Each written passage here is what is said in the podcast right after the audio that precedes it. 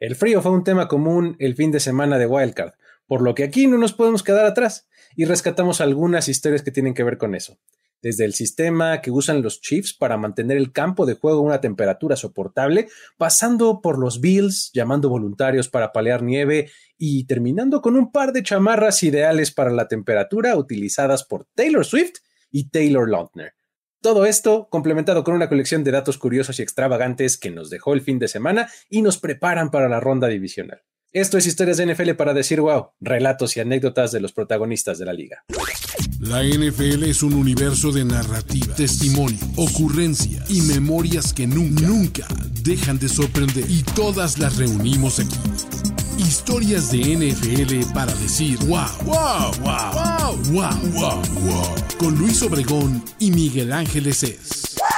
Ay, que estamos de vuelta. Se acabó la ronda de comodines y entramos a la que yo llamo desde hace como 15 años el mejor fin de semana de NFL del año. ¿Cómo estás?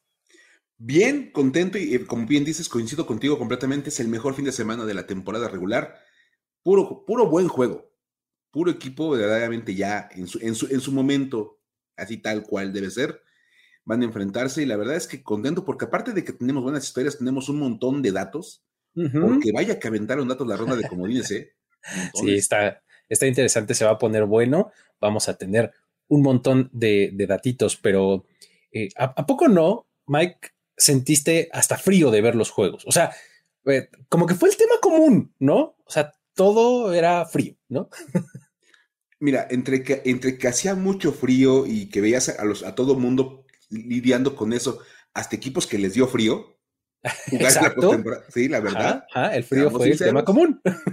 El tema era el frío, de verdad. Este, de hecho, bueno, estábamos viendo el partido de, de los Chips contra los Dolphins y mi novia me dijo así por lo claro, no inventes, ¿cómo pueden jugar y cómo pueden sentarse en las gradas a ver ese partido? E, esos son a los que yo más admiro. O sea, los que se sientan más de tres horas, bueno, se sientan o se paran ahí en las gradas, más de tres horas estáticos. O sea, no es como que ni siquiera estén caminando. No, no, no, ahí, en su mismo lugarcito. Exactamente. O sea, de verdad, como de si hay que ser bien valiente para eso, la verdad es que sí, porque el frío estuvo, pero fuerte, fuerte, fuerte esta semana. Sí, sí, sí, estuvo, estuvo cañón. Yo lo más eh, cercano que he estado fue en Foxborough, en el estadio de los Patriots. En enero fui a, una final de conferencia. Este, a ese partido del Deflate Gate. Claro. E, e, ese partido estuve yo ahí contra, contra los Colts y llovió todo el tiempo. Todo el juego llovió. Pero no hacía tanto frío. O sea, era muy incómodo estarte mojando todo el tiempo porque no es un, estado techado, un estadio techado, pero no hacía tanto, tanto frío. Entonces, digamos, fuera de la incomodidad que implica estarte mojando, eh, no estuvo tan mal, pero este, ya me imagino estar a esas temperaturas gélidas que tuvo este fin de semana. O sea, vamos, de verdad yo no daba crédito. No, veías el vapor cómo salía así de, la boca de los jugadores de Chiefs y de Dolphins, pero eran chimeneas. Sí, el alma de verdad ahí ya. Es que ese fue uno y el otro fue el de Steelers contra Bills, ¿no? Que pues bueno, hasta se tuvo que este, posponer y demás. Entonces, eh, digo, para hablar un poquito de estos dos juegos que, fueron como los más notorios porque fueron los que fueron en estadio abierto y, los más fríos de los dos, vamos a contar un par de curiosidades, Mike. Cuéntanos, por favor, de la calefacción del Arrowhead. En estadio abierto, calefacción. O sea, esto es una maravilla. Es de verdad cuando te sorprende cómo ha avanzado la tecnología en, el fútbol americano, porque Chiefs y Dolphins jugaron en lo que resultó ser el cuarto partido más frío en la historia de la NFL. Eso también te pone en contexto que dices, güey, hubo tres partidos más fríos que este. Lo cual está Exacto, exacto, exacto. O sea, dices, ah, ¿tú crees que hacía frío? Hubo tres que estuvieron peor. Ahí les va. La temperatura en el Arrowhead era de unos 20 grados, grados Celsius por abajo del cero. Ouch. Sí, menos 20. Sí. Con una sensación de menos 33 por los vientos. No te pases. Si tienes nada más 33 grados abajo del cero. Ajá. Una locura. Con estos, de hecho, se rompió la marca del estadio del Arrowhead, que era de menos 17 grados, impuesta en 1983 contra los Broncos y luego fue igualada en el 2016 contra los Titans. Ok. sin acuerdo. estuvo bien frío. La marca, hay que nada más hacer el paréntesis, del juego más frío en la historia del NFL sigue en poder de aquel legendario juego de campeonato del, 67, conocido justamente como el Ice Bowl. Exacto, así es. hielo. Esto es una locura. Ese, ese partido se jugó a una temperatura de menos 25 grados Celsius y vientos que lo colocaban en menos 44. Uf, imagínate. De verdad, de respetarse. Ahora, regresando al caso de, de, Chips y de Dolphins, es importante recordar que, bueno, hacer este apunte de que los Chips estaban más que preparados para que el terreno soportara las condiciones eh, atmosféricas y ambientales lo mejor posible. Ok. Es una cosa interesante. O sea, incluso yo me acuerdo que tal vez la, clásica frase de no, hombre, con ese frío, el pasto parece, parece cemento. Ah, sí, claro. Sí, sí, sí, sí, sí. Todos lo tenemos que decir porque es parte de, las cosas que tienes que decir obligadamente como aficionado al fútbol americano. Uy, no, no, no, con ese frío el, el, pasto está como cemento. Exacto. Y los sí dicen, no, no, no. Mi pasto está bien. Lo mejor posible que se puede, pero ahí está. Ok. Porque se colocó en 2016 un sistema de calefacción para el terreno de juego. O sea, para que el pasto no pase frío. Exactamente. Órale. Todos los demás me tienen sin cuidado. Que el, que el pastito esté a gusto. Ok. Ok. Este sistema de calefacción, fíjate nada más así. O sea, uno compra su calefacción, Ajá. Eh, consigo una muy barata. La de los chips costó 2.2 millones de dólares. y fue instalado precisamente, ahora sí que en, previo a que llegara aquel juego contra los Titans.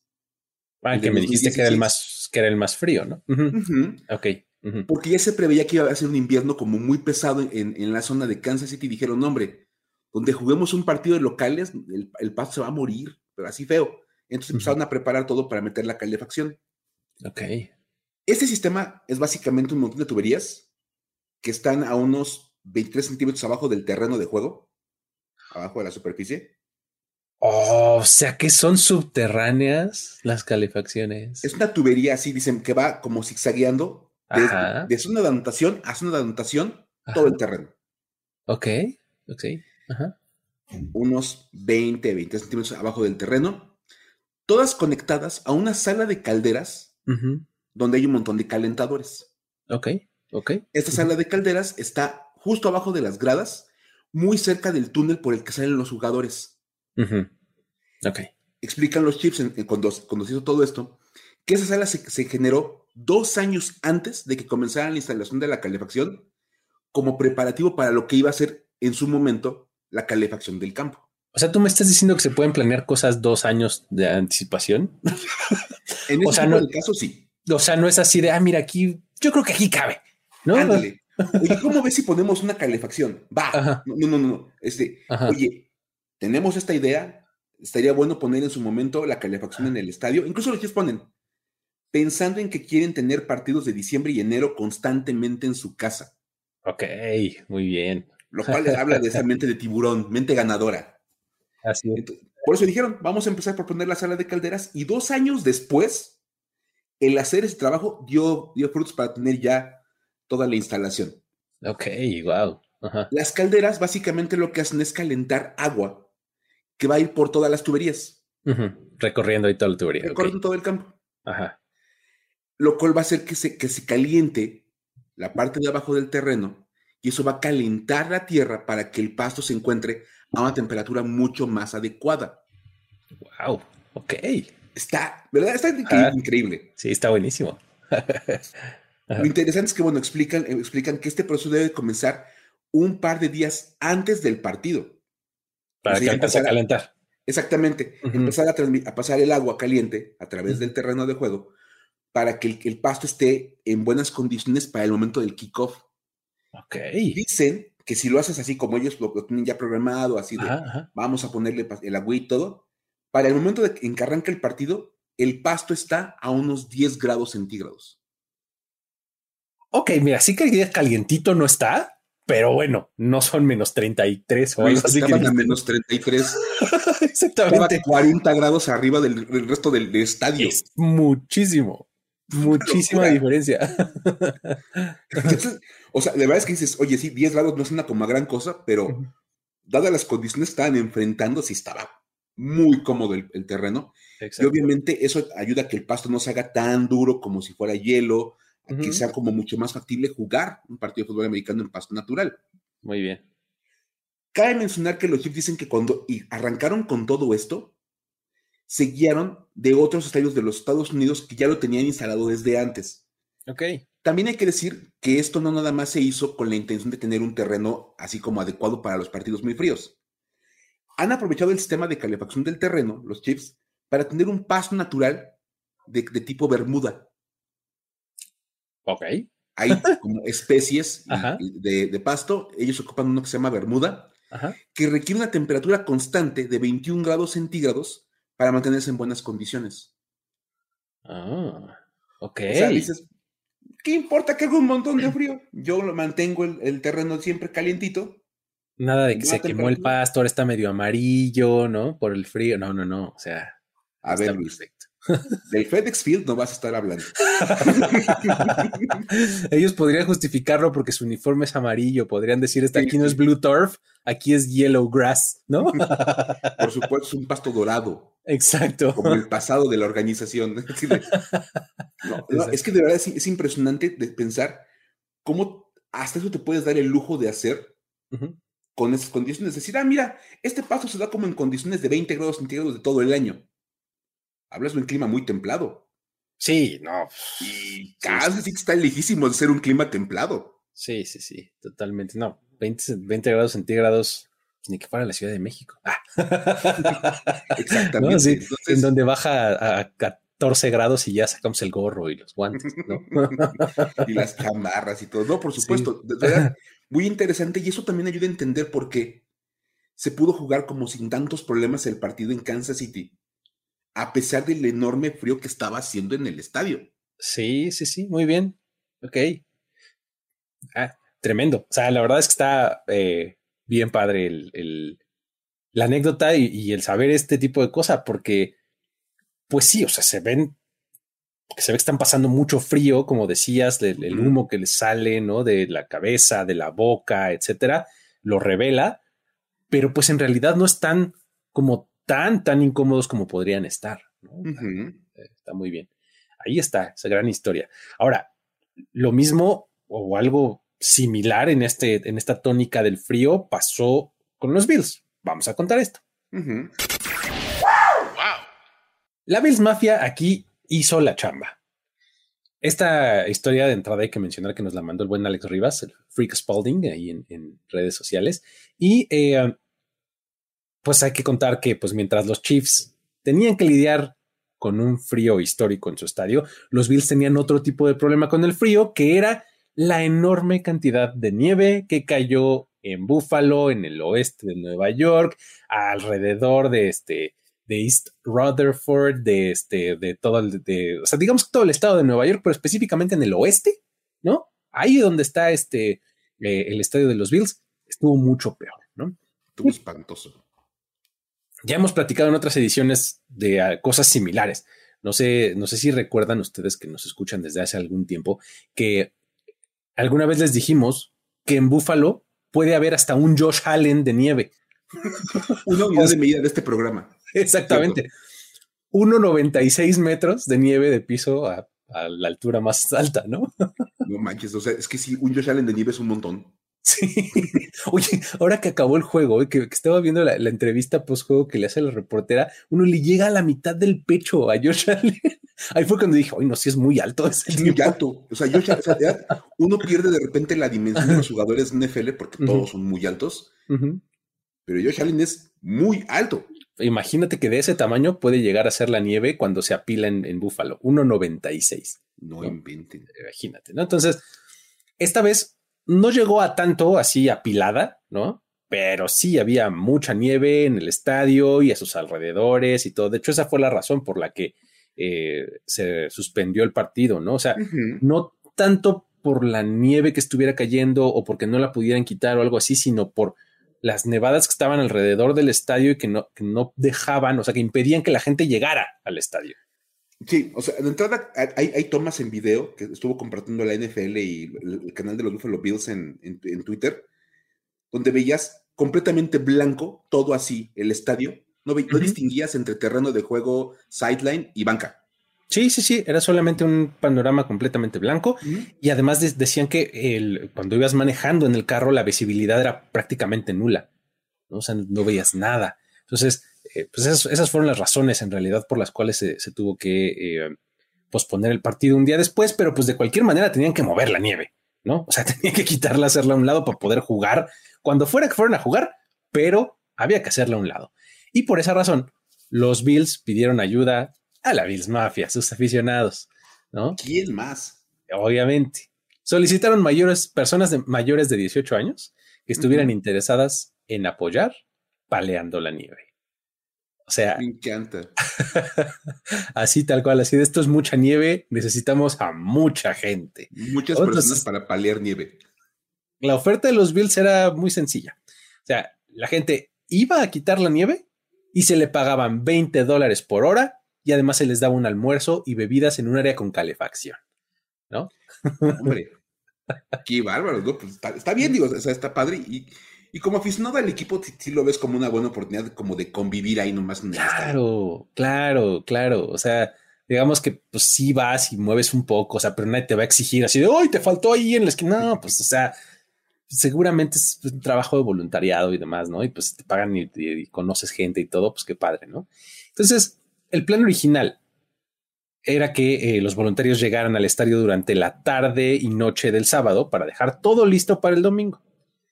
Pero las tormentas se pusieron mucho más fuertes y entonces fue cuando se tuvo que posponer el partido para el lunes. Entonces, los fans hicieron su parte y acudieron al estadio el domingo. Y ya ahí, bueno, fue un zoológico. un zoológico. Una locura, o sea, de verdad. Era como ver a los Minions. Sí, ándale, sí, sí, sí. Hacer la chamba, o sea, de verdad. Sí, había quien se, esmeraba y hacía bien, ¿no? Este, personas, algunos así que llegaban así su chamarrota, guantes, una pala súper buena, ¿no? Y se tomó, se tomaban muy en serio el, la labor, ¿no? Y llegaban a hacer lo suyo, ¿no? Pero obviamente estaban los del extremo opuesto, ¿no? Que nomás fueron a echar relajo. Hubo uno que nos compartieron ahí varias personas de, oigan, tienen que platicar esto en el programa. Es que pusieron como unos canales. Ah, sí, para las Para poner la nieve ahí y que básicamente patinara. y poderla llevar. ¿Y no, no viste el cuate que se subió así, como para empujar la nieve, sin playera y iba con la, con la, camisa así? Este, girándola por encima de su cabeza, sí. y usando esa canaleta como resbaladilla para empujar además la nieve, ¿no? Estamos a empujar la nieve. Ah, pues empujo yo con todo mi cuerpo, me dejo caer. Ay, sí, padrísimo. Una, joya, o sea, de verdad, una maravilla ver a los aficionados de los Bills, porque como dices, era un zoológico. Sí, o sea, había de todo de todo, ¿no? Y, bueno, obviamente ellos se concentraron, eh, la mayoría, pues en el campo, en las áreas que, eran esenciales para el juego, pero aún así, después, cuando ya ibas a empezar el partido, veías cómo empezaban a llegar los aficionados y tenían que literalmente desenterrar su asiento, ¿no? O se sentaban y quedaban todos rodeados de nieve. Así con la, nieve a la altura de los hombros, ¿no? Y solamente sobresalía su cabecita. Luego nos dimos cuenta por qué no estaban quitando la nieve. Cada que había un touchdown o un intercambio de balón, aventaban la nieve para arriba. Gran espectáculo, ¿no? Este, el, festejo de aventar nieve para arriba, ¿no? fue, una, maravilla, o sea, de verdad. Ah. Fue muy bonito porque aparte de verdad veías así el montón de nieve volando por todas las gradas. Ajá ok, cosas que solamente pasan en Búfalo. así es, entonces pues así fue como, como pues, en, el Highmark Stadium lidiaron con el frío y con la nieve, ¿no? Pero, eh, pues también hubo otra forma de lidiar con el frío de Kansas City, que fue pues usando una buena chamarra, ¿no, Mike? Exactamente, y fíjate, vamos a tener que platicar de los San Francisco 49ers. ¿Cómo? Pero ellos descansaron, ¿no? Casi todos descansaron. Ajá. El que estuvo reactivo en el tema de la promoción y la difusión y las relaciones públicas fue Kyle Juszczyk. Ok. Él no tomó la semana de descanso, él dijo, este, esta, esta semana es para, para trabajar, para chambearle. Porque, bueno, básicamente se dedicó a promover el trabajo de su esposa, Cristina. O sea, se agarró de side hustle, ¿no? Así de. Exactamente. Tiene, una chambita ahí como medio lateral. Exacto. De community manager de su esposa. Muy bien. Ajá. Una cosa, ay, muy bien, ¿eh? la verdad es que, mira, vamos a platicar un poquito. Ya hablamos de las condiciones del terreno de juego entre Dolphins y Chiefs. Obviamente, parte del espectáculo de ver este partido era porque sabíamos que iba a llegar Taylor Swift. Sí, por supuesto. ¿no? La, el cameo obligado de cuando va entrando, los N cameos mientras ella está en la suite, ¿no? Por supuesto. Aparte está como ahí, ya sabes, en, la parte de la familia de, los importantes de los Chiefs. Está Donna Kelsey, está Brittany, Brittany Mahomes, ahí está Taylor Swift ahora como dirigiendo la celebración, porque pues es parte ahora obligada. Les pone coreografías, ¿no? Sí, andan todas moviéndose ahí en el, en el, bailecito. Está bien. Llamó la atención, digo, Taylor siempre llama la atención cuando llega a un partido de NFL, pero ella y Brittany Mahomes usaron unas chamarras bastante particulares. Ok. Eran rojas del color del jersey de los Chiefs, con el número cada una de su respectivo galán. Y así como con, frases que decían Chiefs Kingdom y no sé, el apellido del jugador y toda la onda o sea, sí se veía que eran chamarras así como bastante, bastante especiales. Sí, sí, sí. No de las que vas a comprar así este, en, en sale en cualquier tienda departamental. eran de las buenas. Ajá. Es más, varias personas dijeron, oye, es que los números que trae puesto la chamarra son números de jersey. Se ven igualitos. son exactamente iguales. Es que son números de jersey reales.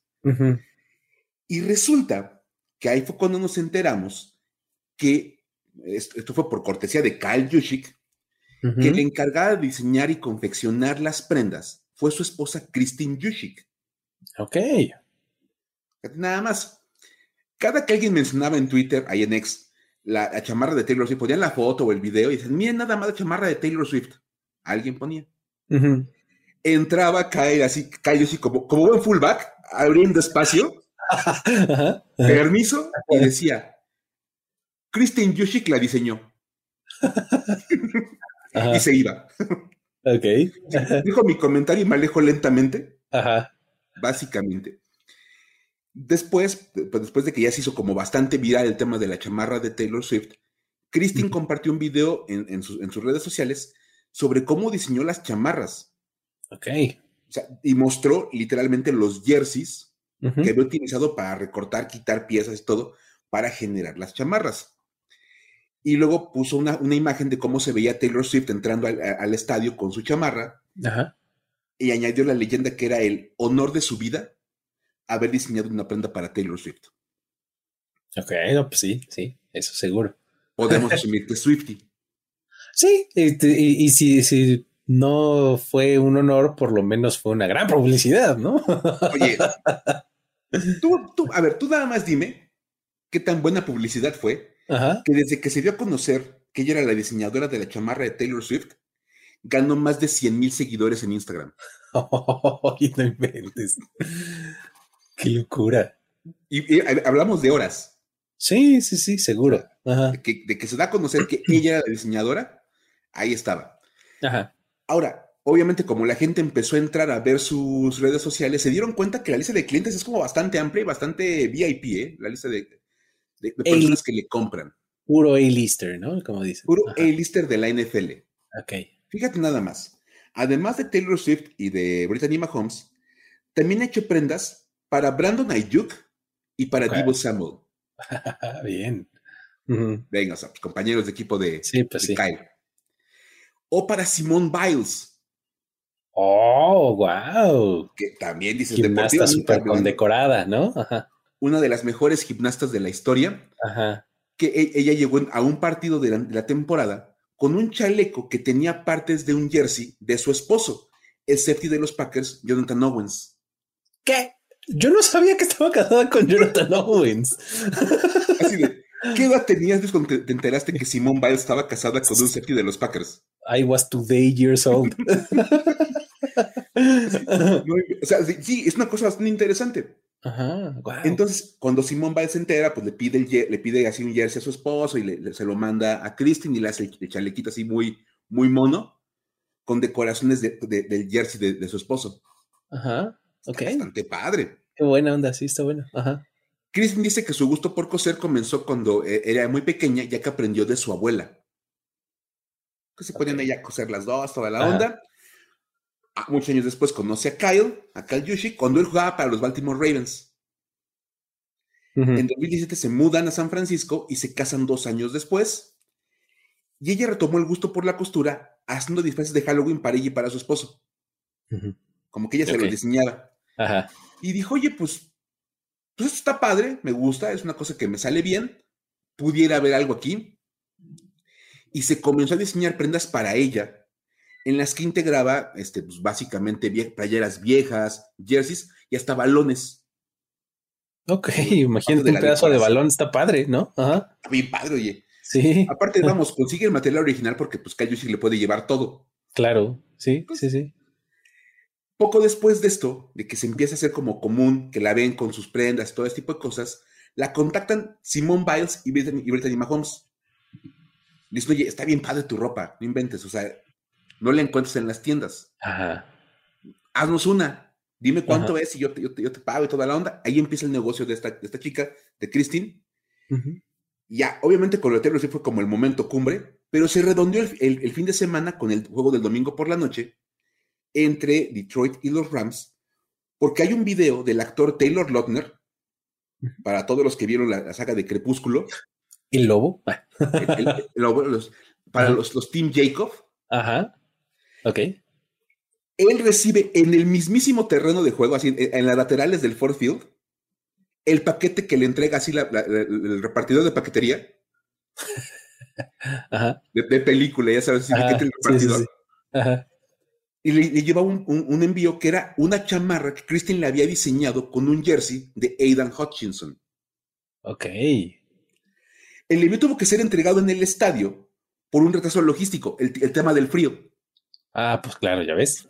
Estaba parando todo. Ajá. Entonces la empresa de paquetería le dijo, no, no, no te preocupes, o sea, pues vamos a llegar el paquete en cuanto podamos. Y me encantó que llega el, el, repartidor en el video así de, señor Taylor Lautner, así de, envío para usted.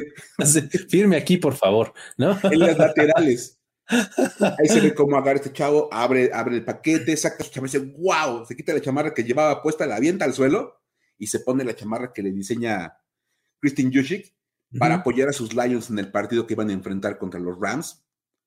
Pues, que tiene un, este, una esencia similar, ¿no? Trae el 97, o sea, con números así de jersey y todo, pero esta es más como, como quiero decir, como chamarra tipo varsity, ¿no? O sea, como de estas universitarias, ¿no? Que tiene como mangas de piel, ¿no? Este, de un color y, el, la parte que va en el torso, pues, de otro color. Está, está muy padre esa chamarra, la verdad. Está bien, bien padre, la verdad, sí. Ahora, eso sí queda claro que baratas no deben de ser. Ah, no, seguro que no. pues nomás imagínate que tuvo que comprar un jersey que tenía los números bordados para deshacerlo y luego ponerlo a otras cosas. Sí, o, sea, ya nada más el puro costo del jersey ya es una sí. Sí. Pero, pero, vamos, creo que una de las ganadoras de la semana en la, en la ronda de comodines fue Christine Juszczyk, porque el negocio se le fue para el cielo. Seguro, seguro. Es, es el momento en el que decide este, si quiere crecer su negocio o ser súper selectiva, vender 10 chamarras al año y con eso vivir, ¿no? Ahora, dudo, dudo que necesite como tener mucha lana extra porque vamos, Kyle no gana nada mal. Claro, sí, sí, sí, pero pues ella pues, muy bien hace en generar sus propios ingresos, ¿no? Definitivamente. muy bien. Ahí está, gran, gran historia, la de las chamarras, eh, Christine Juice y, y demás. Ver toda la NFL es una labor difícil, lo sé. Soy Luis Obregón y te espero todos los lunes por la mañana en la NFL en 10 para contarte rápido y conciso lo más importante de la acción de juego del fin de semana. Busca la NFL en 10 en tu plataforma de podcast favorita. Ahora vámonos a los datos para decir wow. Datos para decir wow. Como lo prometimos, Mike, hay eh, un montón de datos, cortitos, pero jugosos. Vamos a comenzar con uno de Bill Belichick, ¿no? ¿Te late? Porque no, no, pues, o sea, sí ya no están los Patriots y todo, pero no nos podemos librar de él, así de fácil. No, para nada. Se acabó la era Belichick en New England, sí, bueno, está bien, pero es, hay que poner todavía en contexto lo extensa que fue su estancia. O sea, desde que los Patriots contrataron a Belichick en el año 2000, los otros 31 equipos han combinado, se han combinado para contratar a 162 head coaches oh. diferentes. O sea, han pasado un total de 224 cambios de coach mientras Belichick estaba en su mismo lugar. es una locura. Imagínate nada más. Ahora, si le quieres meter un poquito más, nada más como de, de, hacerlo todavía más loco, si quitamos a los Steelers, que tuvieron un cambio de coach en todo ese tiempo. Claro. Así, pensándolo así de. Porque nada más pasaron de Cowher a Tomlin. De Cowher a Tomlin, exactamente, sí. Quita esos dos, o sea, dices, quitamos a los, a los Steelers y a los, a los Patriots, y hablamos de 30, este, 161 head coaches diferentes y 223 cambios de coach entre 30 equipos. Sí. Qué locura. Sí, sí, sí, está tremendo. Muy bien. Ahora también podemos hablar de los Texans y su gran año, ¿no? Hablando de cambios de coach que salen muy bien, como para irlo enlazando con el de Belichick, mira, hablemos de Dimico Ryans, ¿por qué primer año está teniendo con los Texans? Ya los puso en la ronda divisional. Así, nada más. Sí. Humildemente. Lo más interesante de todo esto es que con el triunfo ante los Browns, los Texans ya tienen este año 11 victorias de la mano de Demico Ryans. Ok. Las 10 de temporada regular más la del playoff. Con eso, ya igualaron la cantidad de victorias que el equipo consiguió entre 2020, 2021 y 2022. en tres años sumaron 11 victorias. En 2020 ganaron 4. En 2021 ganaron 4. Y el año pasado ganaron, ganaron 3. Híjole. Sumaron 11 triunfos en 3 años. Llega Dimico Reyes, gana 10 juegos de temporada regular y el juego de comodines de la postemporada. Por lo menos uno de playoffs. En una de esas hasta más. Imagínate nada más lo que ha sido. No, pues sí. Y, tiene a CJ Stroud, ¿no? Ahí como una de las piezas clave, que por cierto, en esta semana igualó a un grande, a Mark Sánchez. Oh, Jets Legend. Mark Sánchez. Exactamente, ¿no? El quarterback más grande e importante después de Joe Namath en esa franquicia, ¿no? ¿No? Hay, maneras de verlo que sí. sí. Eh, no sé, ¿no? Vini está verde podría tener algo que decir o algo así. Sí, este, pero bueno, este, el punto es que lo igualó porque la gran temporada de novato que ha tenido CJ Stroud todavía sigue y ahora eh, le añadió esta victoria de postemporada que ya, ya mencionaste. Y esto lo convierte en el primer coreback novato elegido en la primera ronda en ganar un partido de postemporada justamente desde que lo hiciera Mark Sánchez en 2009. ¿Me estás diciendo que los corebacks novatos elegidos en primera ronda no ganan partidos de playoffs en su año de novato? En su año de novato, no. No, no, no. Y que el único que lo ha dicho, el último en hacerlo era Mark Sánchez. Exactamente. Jets Legend. sí, porque tienes que decir tu nombre, tienes que agregar, o sea, es Mark Sánchez, coma, Jets Legend. Exacto. Así es. Wow. Ese sí no te puedo decir wow. sí, está buenísimo. Oye, más corebacks, yo flaco hablemos de corebacks de elite y hablemos de Joe Flaco, porque precisamente los, los Texans le ganan a los Browns. Ajá. Y con esto se presentó algo extraño, verdaderamente extraño, en la carrera de Joe Flaco, de Joe Elite. Esta es la primera vez en la carrera de Joe Flaco que pierde un juego de, comodines. A ver, ¿cómo? Joe Flaco en su carrera había jugado cinco partidos de, de wildcard y tenía marca de 5 y 0. Ok. Wow. Lo cual es una verdadera locura. Ajá. Entonces, hasta este momento se presentó la primera derrota de Joe Flaco como, como coreback titular en un partido de comodines de NFL. O sea, se, pudo haber mantenido en el retiro y, y, poder presumir yo nunca perdí en la ronda de Wildcard, ¿no? No, pero ahora, ahora puedes entender que también regresó Ajá. porque de haber ganado el partido, Ajá. hubiera roto un empate que tiene con Tom Brady en la cantidad de victorias como visitante en playoffs. ¿Cómo? ok. ok. Porque nadie lo, creo que nadie se lo va a imaginar. Ajá. Pero cuando uno revisa la cantidad de victorias que tiene Tom Brady como visitante en playoffs, tiene siete. Ujú. Joe Flaco también tiene siete victorias como visitante en playoffs. Híjole. Si lo hubiera ganado a los Texas, hubiera rebasado a Brady. Exacto, porque estaba de visitante en Houston, efectivamente. Los Texans evitaron que se presentara una falla en la Matrix, porque de verdad. Ahora, también puedes argumentar que Brady jugaba mucho más de local que de visitante. Sí, claro. Sí, sí, Pero, sí. pues, de todas maneras, Ay, oye, pero tuvo un par de pick six, ¿no? En el partido. esa fue la razón. hombre. Este, sí. y pues bueno, con eso se volvió eh, apenas el quinto coreback en lanzar múltiples intercepciones de vueltas para touchdown en un partido de postemporada. Y ahí te van los cuatro previos. Ok. Fue Jim Hart, que tuvo dos con los Cardinals contra los Rams en 1975. Ok.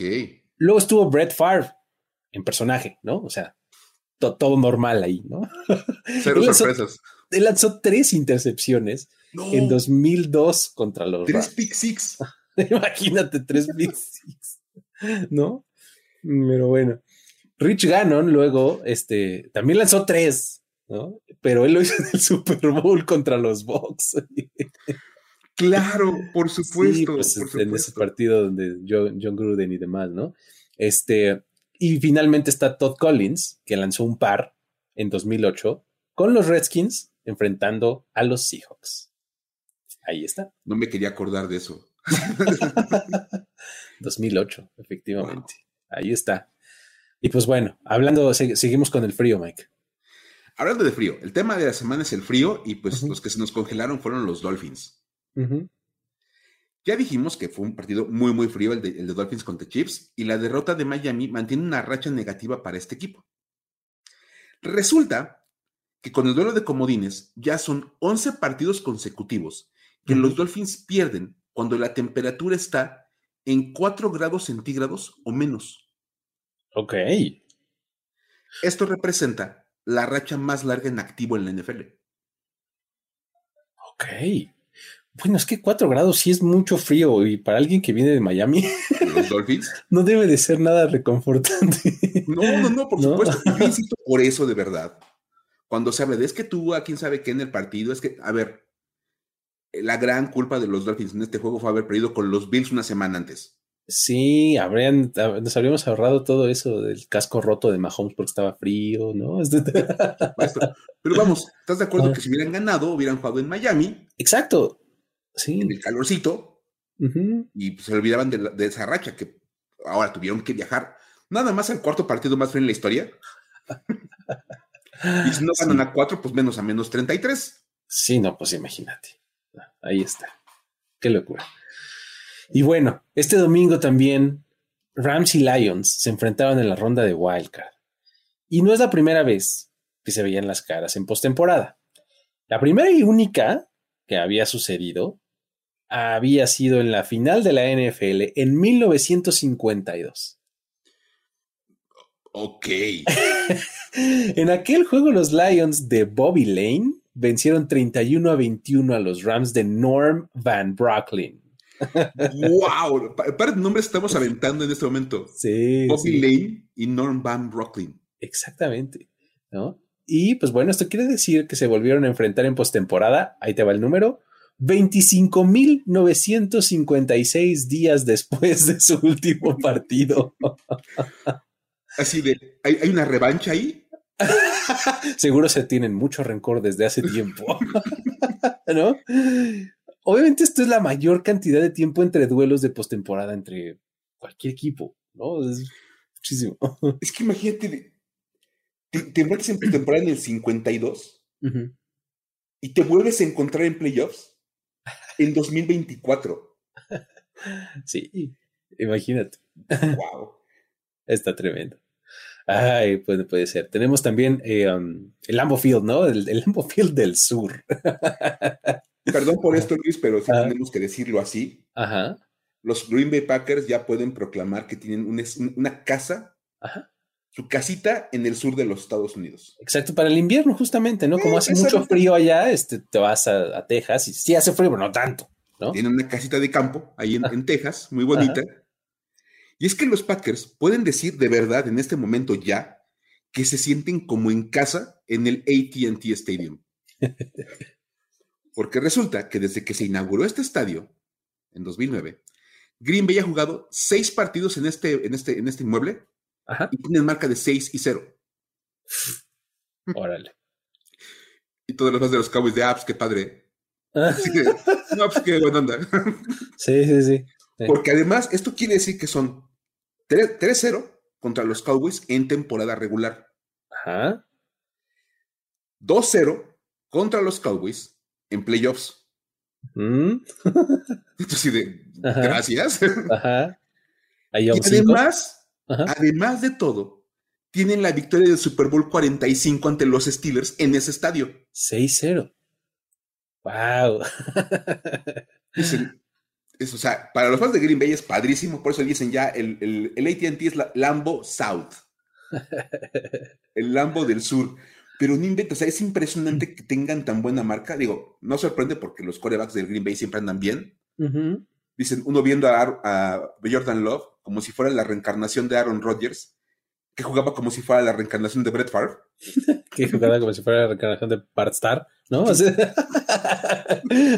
Exactamente. Ay, muy bien. Ahí está. Ahora, eh, también los Lions pasaron esta feta porque pues no habían ganado un partido en postemporada desde el 91. Obviamente esto los hacía poseedores de la racha más larga de triunfos, de, sin triunfos en playoffs. Y bueno, cuando vencieron a los Rams, esa racha termina y ahora tenemos un nuevo líder en esta categoría. Oh. Los Miami Dolphins son su nuevo equipo con la racha más larga en activo sin ganar en playoffs. No. O sea, la última vez que los Dolphins ganaron un partido de postemporada fue en diciembre del 2000. Estás hablando de la temporada del 99. Exactamente. Ajá. Madre santa. Qué locura, ¿no? Estábamos tan clavados con la racha de los Lions que nadie se daba cuenta de la de los Dolphins. Que es muy larga también. Es un montón de tiempo. O sea, nada más que la de los Lions sí, sí ya sus tres décadas, este, pues, es un montón. Pero estos ya van que vuelan, ¿eh? Los Dolphins. Van para 25 años, no inventes. O sea, digo, así como bajita la mano. Sí, sí, sí. Entonces, abusados, este, para que sean más selectivos con sus argumentos, amigos, porque de repente todos se centran como en dos equipos. Pero bueno, eh, también tenemos, digo, hablando de eso, este, tenemos más dato de los Cowboys, ¿no? esta semana, Luis, pocas cosas pudieron generar tanta tensión como lo que le pasó a, los Dallas Cowboys. Aparte de que esto es parte del efecto que tienen los Dallas Cowboys como America's Team. Sí. Es porque todo el mundo es completamente. Está, involucrado con los Cowboys. Sí. O los amas o los odias. No hay como puntos intermedios. Y ahí tenemos un dato de esta derrota, tan dolorosa ante los Packers. Y por si faltara algo más, aparte de la paliza que se llevaron ante los Packers, al perder ese domingo, los Cowboys tienen marca de dos ganados y cinco perdidos en partidos de postemporada donde Dak Prescott es el coreback titular. 2-5, ok.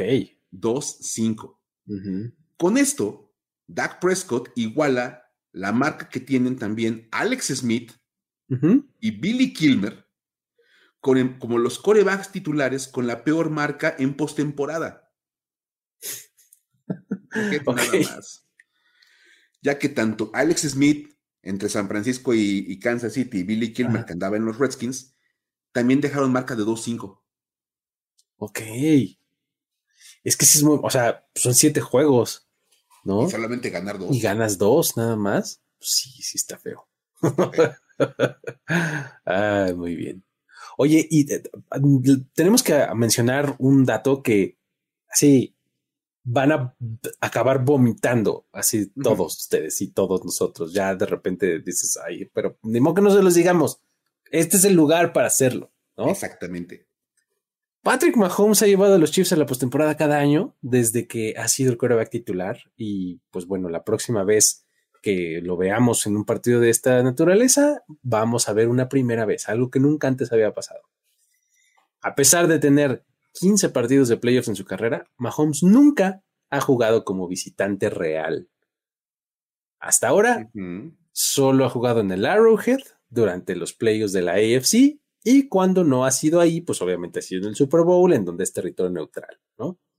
Así que la próxima semana, cuando enfrente a los Bills en Buffalo, será su primer encuentro de postemporada como visitante.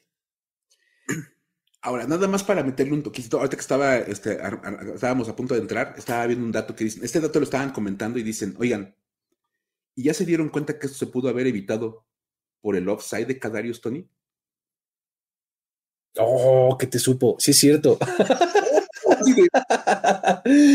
si, ese, ese offside no hubiera ocurrido, no se hubiera marcado, los Chiefs tendrían una victoria más y hubieran sido el 2. Exactamente.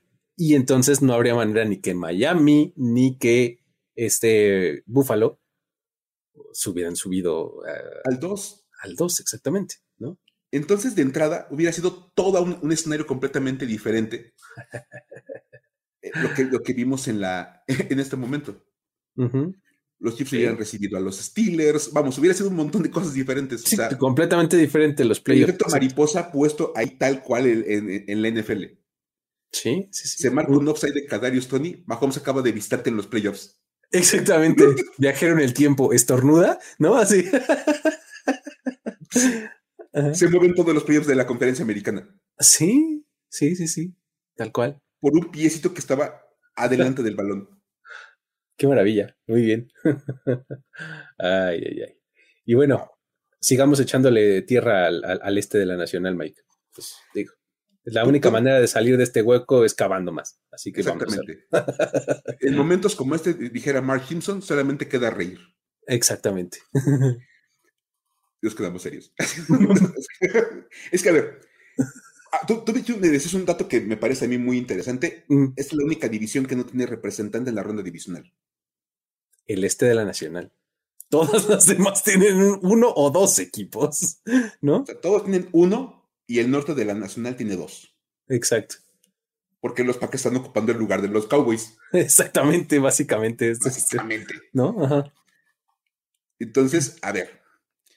Este año, Cowboys e Eagles dieron mucho de qué hablar, para, para mal, con sus salidas rápidas en la postemporada.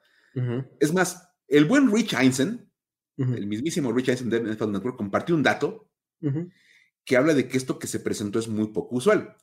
Es apenas la quinta vez en la historia que dos equipos de la misma división se van eliminados en el primer partido de la postemporada sin tener ventaja, de lo, ventaja en ningún momento del partido. Órale. o sea, de principio a fin perdiste el juego completo y te votaron. Bueno, los Cowboys perdieron hasta el volado. O sea, así de jodido estuvo. No sí es cierto. Y Pierden el volado. Green Bay pide recibir y se acabó el juego, Así de, todo iba re bien hasta, hasta, que, hasta que llegó el volado. Exacto, ahí, de ahí todo fue para abajo. A partir de ahí todo fue sufrir. Lo más interesante es que, es, o sea, decíamos, la quinta vez que pasa, y esto no había ocurrido desde el 2021 cuando le pasó a los Eagles y a los Cowboys. Ay, no, por favor. no puede decir. Y también ellos llegaron a la postemporada juntos y los votaron en la primera ronda y ambos perdieron todo el partido completo. Qué locura. Y por si esto fuera poco, nada más. O sea, hay más. O hay más de esto. a ver, ajá. Y ya echamos como cuatro y por si esto fuera poco, ahí va uno más. sí, sí, sí. Prometemos que es el último. La NFC East es la primera división en la historia en tener dos equipos con 11 o más triunfos en postemporada, donde ambos pierden su primer partido de playoffs por 15 puntos o más. Uf. Es que sí, les pasaron por encima, pues, la verdad. A los, dos. Es más, dicen que todos los aficionados de Filadelfia de, uy, no, hombre, ven nada más a los Cowboys y entraron a hacer el ridículo. 24 horas después. sí. Sí, sí, sí. Ahí estaban en el mismo escenario. Ay, ay, ay. Oye, también tenemos otro dato de Baker Mayfield, porque pues bueno, la semana, la, semana pasada les contamos cómo fue que, que, se convirtió en el quarterback de los Buccaneers después de ser selección de primera ronda y demás, y pues bueno, vamos a añadir un pequeño datito a esto, porque Mayfield es apenas el segundo coreback en la historia de los Buccaneers en lanzar para más de 300 yardas en un, un partido de postemporada. O sea, el único coreback que lo había hecho antes, vistiendo el uniforme de los Bucks, había sido Tom Brady. Ándale. O sea, Tom Brady y después Baker Mayfield. Exactamente. Así, a esa altura se metió. wow. Ay, ay, ay. Tipazo Baker Mayfield. Ahí está. Pero bueno, esos fueron los datos que trajimos para ustedes el día de hoy. Y nada más vamos a cerrar rápidamente con la historia para decir, güey. Historias para decir, güey. A ver, Mike, este, hay un viejo adagio, ¿no? Que dice que eh, las defensivas ganan campeonatos, ¿no? O algo así. Por ahí, a, mí me dijeron cuando yo era muy niño que las ofensivas vendían los boletos, Las defensivas ganaban los partidos y los pateadores, vendían los campeonatos. Qué horror. Me resisto a vivir en un mundo en donde los pateadores deciden un campeonato, pero bueno, ok. No te preocupes, en este momento, en e, esta semana, esa frase quedó completamente olvidada Ajá. y la podemos enterrar completita, esa, esa frase. A ver. Porque las defensivas no ganan partidos. Y menos de playoffs, Luis. Ahí te va. Esta semana, los Browns, y perdón otra vez, los Cowboys, llegaron a los partidos de postemporada ostentando dos de las mejores defensivas de la temporada. Hablábamos de, la élite de defensivas, eran los Cowboys y los, y los, y los Browns. Cleveland llegaba arrancado como la defensiva número uno en yardas totales, y los Cowboys eran la número cinco. En el tema de puntos permitidos, Dallas era la quinta mejor defensiva y Cleveland era la trece. O sea, defensivas muy buenas. Sí, sí. Permiten pocas yardas, pocos puntos. Decías, oye, tienen un muy buen argumento por aquella vieja frase. Es más, cada equipo tenía en sus respectivas filas a un candidato a defensivo del año. Micah Parsons con los Dallas Cowboys y Miles Garrett, con los por supuesto. tienen todo, o sea, una gran defensiva completa, un gran líder que es el candidato del equipo a defensivo del año y entonces decíamos, pues las defensivas ganan los partidos. Por algo los poníamos como favoritos sobre Texans y Packers. Seamos sinceros. Así es. Y la verdad aquí todos nos quedamos con la cara de payaso diciendo, güey, cuando los Texans le metieron 45 puntos a los Browns y los Packers 48 a los Cowboys. Sí, no te pases, imagínate. O sea, no fue nada más de que les ganaron. No, Los vapulearon. Sí, sí, sí. O sea, Jordan Locke parecía que estaba entrenando. O sea, de verdad, pasas por todos lados. Aaron Jones iba y venía y tú dices, oye, ¿y la quinta mejor defensiva en yardas? ¿Y la quinta mejor defensiva en puntos? ¿Dónde están? Es más, por si esto fuera poco, CJ Stroud y Jordan Love se dieron el lujo, así, de básicamente poner los mismos números los dos tener el mismo juego, ¿no? Así. O sea, dieron el mismo juego los dos. Sí, tal cual.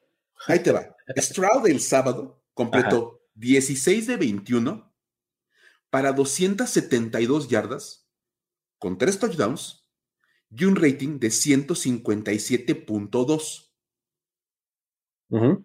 Al día siguiente, Jordan Love completó 16 de 21 para 274 yardas Uy, dos yardas más. Dos yardas más. Con tres touchdowns y 157.2 de rating. Muy bien. Lo cual es una locura. Y también hay un puntito ahí para decir, güey, porque estaban con un rating perfecto, Jordan Love. Ah, sí, regresa, ¿no? El partido. Lo regresan porque estaban los Cowboys anotando puntos al final lo regresan como para tratar de calmar las cosas y vaya un pase y se pierde el rating perfecto. Le cae el rating perfecto, sí, sí, sí.